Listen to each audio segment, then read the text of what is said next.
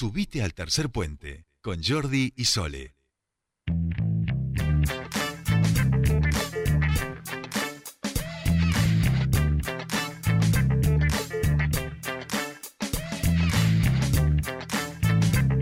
Continuamos con más tercer puente y les contábamos que están organizando un foro abierto sobre ciudadanía en tiempos de redes y sobre información que se realizará de forma virtual para toda la región patagónica. Eh, nos parece más que importante, es, interesante ya eh, la temática, pero bueno, en los tiempos en los que hemos vivido eh, en, los últimos casi dos años, es sumamente oportuno este tema. Nosotros queremos hablar sobre ello y para, para, para hablarlo estamos en comunicación con quien está en el Consejo Económico Social y es eh, parte de, eh, perdón, del programa de redes, coordinador del, programa de redes para el bien común, Lisandro Licari. Bienvenido a Tercer Puente. Jordi Sole te saludan.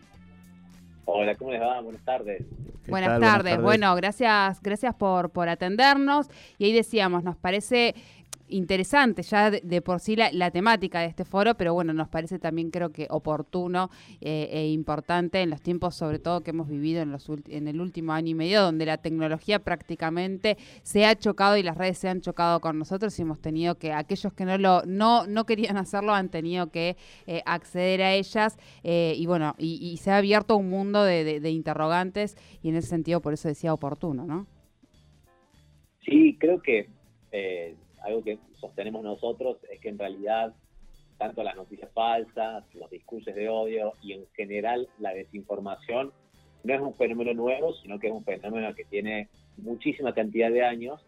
Lo que ha ocurrido eh, en los últimos años es que las redes sociales y las nuevas dinámicas de la comunicación han acelerado la velocidad con la que se difunden las noticias falsas, con las que se propagan los discursos de odio o incluso la sobreabundancia de información termina generando desinformación.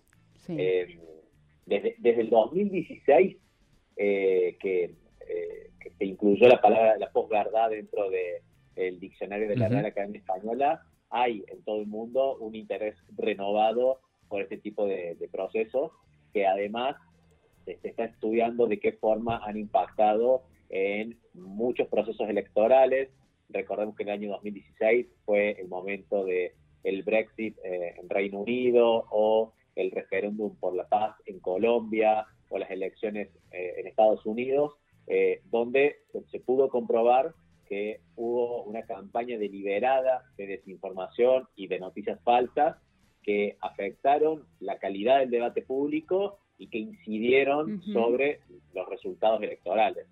Eh, de ahí a esta época, bueno, cada vez hay, más interés y como decías vos en la introducción, hoy que tras la pandemia todos estamos conectados mucho más tiempo a una pantalla, eh, también hay una preocupación creciente.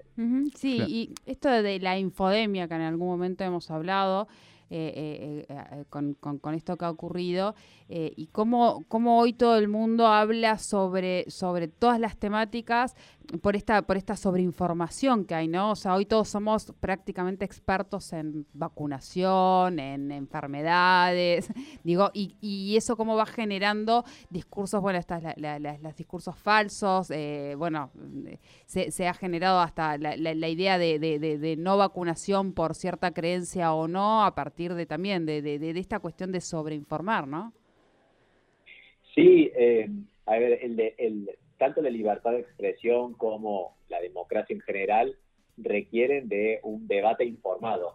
Y el problema eh, del debate informado es cuando lo que circula son noticias falsas, mm. porque impide que la, sociedad pueda asumir una postura frente a un determinado hecho a partir de indicadores o a partir de eh, determinados datos reales. Lo que vos decías de la vacuna, eh, es posible que haya personas que a lo mejor en su foro íntimo, por una cuestión religiosa, eh, decidan no vacunarse.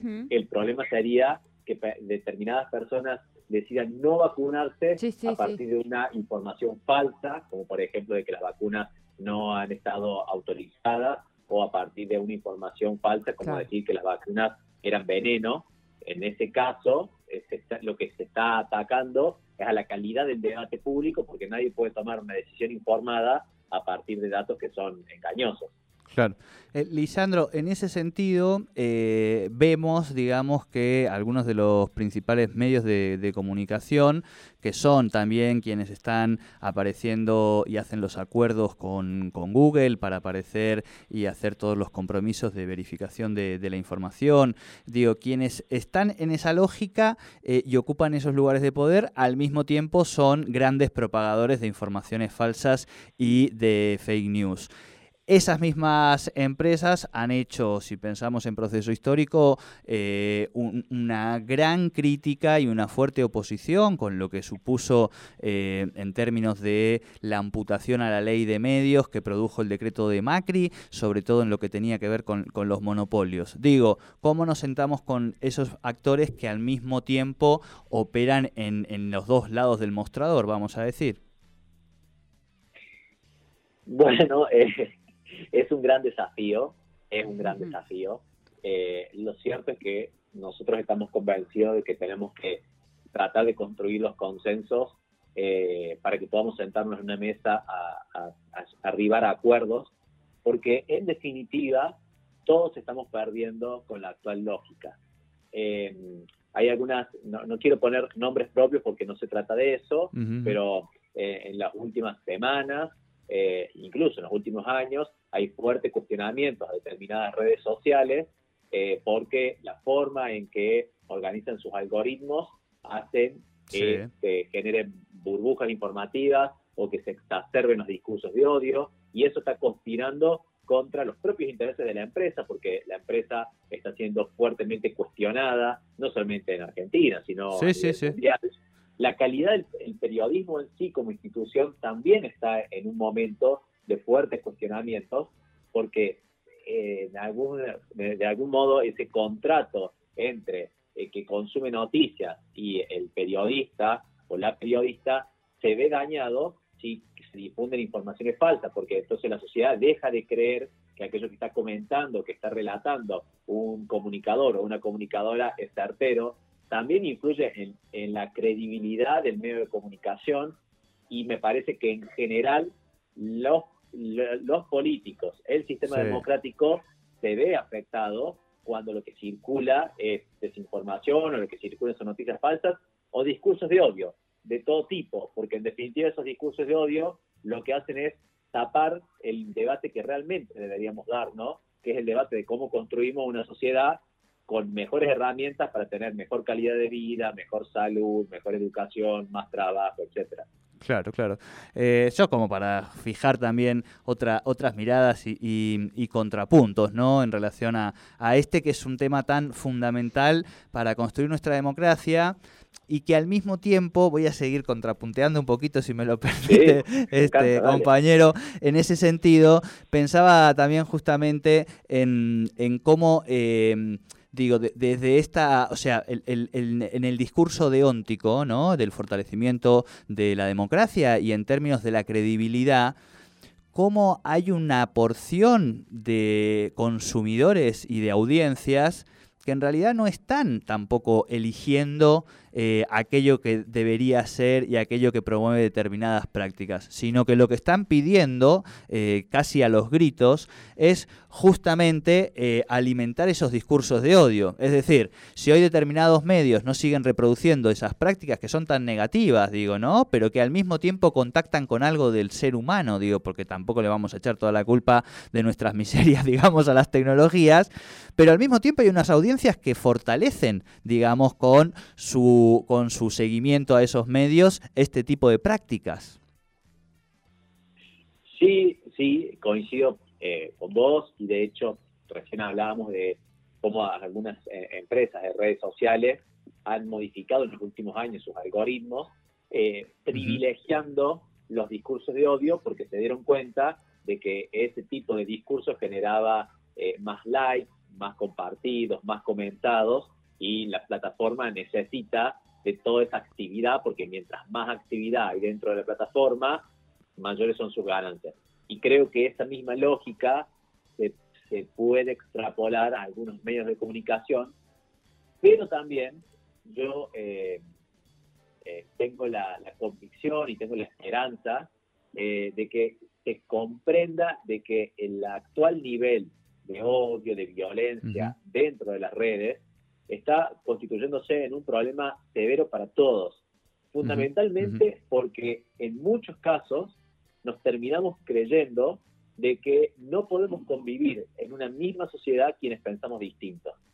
Y la verdad que de lo que se trata de la democracia es de aceptar de que podemos pensar distinto, de que podemos tener visiones diferentes y aún así convivir en paz, o sea, y que aún así esté todo bien, porque en definitiva pensar distinto no es un problema, el problema está cuando no puedo convivir con aquel que tiene una idea distinta o no podemos encontrar la mejor forma de explicitar esa idea distinta. Y yo creo que eso nos está pasando en el último tiempo, donde de repente cada uno se encierra en sus ideas y donde pareciera que si estás de un lado, o tenés que estar de un lado o del otro, y que necesariamente estar de un lado o el otro te define y creo que eso es un riesgo para toda la democracia. Claro. Bueno, esto que acabamos de hacer, vamos a decir, ha sido una micro, micro, micro este, experiencia de foro abierto, eh, que es para lo que hemos convocado para charlar con, vos, Lisandro. Esto va a suceder foro abierto sobre la ciudadanía en tiempos de redes y desinformación, eh, y sobre información, perdón, el sábado a las 10 horas en la región patagónica. ¿Cómo se va a poder eh, seguir? Eh, esto quiero aprovechar porque vos mencionaste la ley de medios, la conocida con la ley de medios, que es la ley de servicios de comunicación audiovisual, que tuvo un proceso parecido a lo que estamos tratando de hacer ahora. En el caso de la ley de medios, hubo primero una coalición por una nueva ley de radiodifusión eh, que había sentado 21 puntos, luego se armó un anteproyecto y ese anteproyecto se debatió en el país y con eso se logró un proyecto superador que fue el que ingresó al Congreso. Nosotros con esto estamos tratando de hacer lo mismo. Nosotros tenemos un anteproyecto de acuerdo amplio sobre unas prácticas en Internet, donde cada una de las partes del ecosistema asumiría determinadas responsabilidades para mitigar el impacto de la desinformación.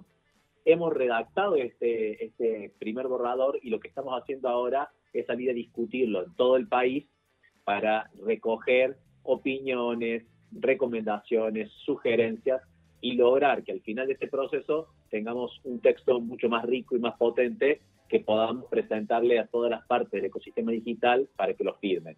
Entonces, este sábado es el foro en la región eh, patagónica, eh, lo hacemos a través de Zoom. Quienes se quieran inscribir, la forma más fácil es entrando a la página del Consejo Económico y Social, que lo pueden buscar eh, eh, en, el, motor de búsqueda en, Google, vamos a hacer la publicidad, Consejo Económico y Social, allí eh, si van para abajo van a encontrar una pestaña que se llama Redes para el Bien Común, que es el nombre del, programa. programa, y dentro de Redes para el Bien Común está la pestaña de foros abiertos sobre ciudadanía en tiempo de redes. Y sobre información, donde ahí se pueden anotar en la región patagónica eh, la idea es que una vez que se inscriben, nosotros les enviamos un mail con la confirmación y les enviamos este anteproyecto para que lo puedan leer y el día sábado podamos estar debatiendo sobre este proyecto, tratando de enriquecerlo con la mirada eh, de todos quienes estén participando. Bien, bien. Ahí ya lo compartimos eh, Ahí, ahí compartimos nosotros también el, link para que puedan ingresar a, inscribirse a este, a este foro. Eh, inscripto dentro o enmarcado dentro del programa Redes para el Bien Común. Te agradecemos muchísimo tu tiempo con nosotros, la verdad muy interesante. Te hubiéramos seguido repreguntando y repreguntando. Eh, nos, nos interesa mucho este tema y bueno, y espero que, que, bueno, que, surja eh, cosas importantes ¿no? a partir de este foro. Ya hasta ahora hemos tenido el foro en la región norte y en la región Cuyo, y en ambos foros hemos podido recabar una cantidad enorme de aportes y de sugerencias eh, que nos eh, ponen realmente muy felices. Y quiero destacar de que yo, no sé si se me nota por la tonada, pero yo soy cordobés viviendo en este momento en Buenos Aires, eh, y siempre nos ha pasado de la gente del interior ver cómo la política y las políticas públicas se resolvían en Capital Federal eh, sin mucha participación.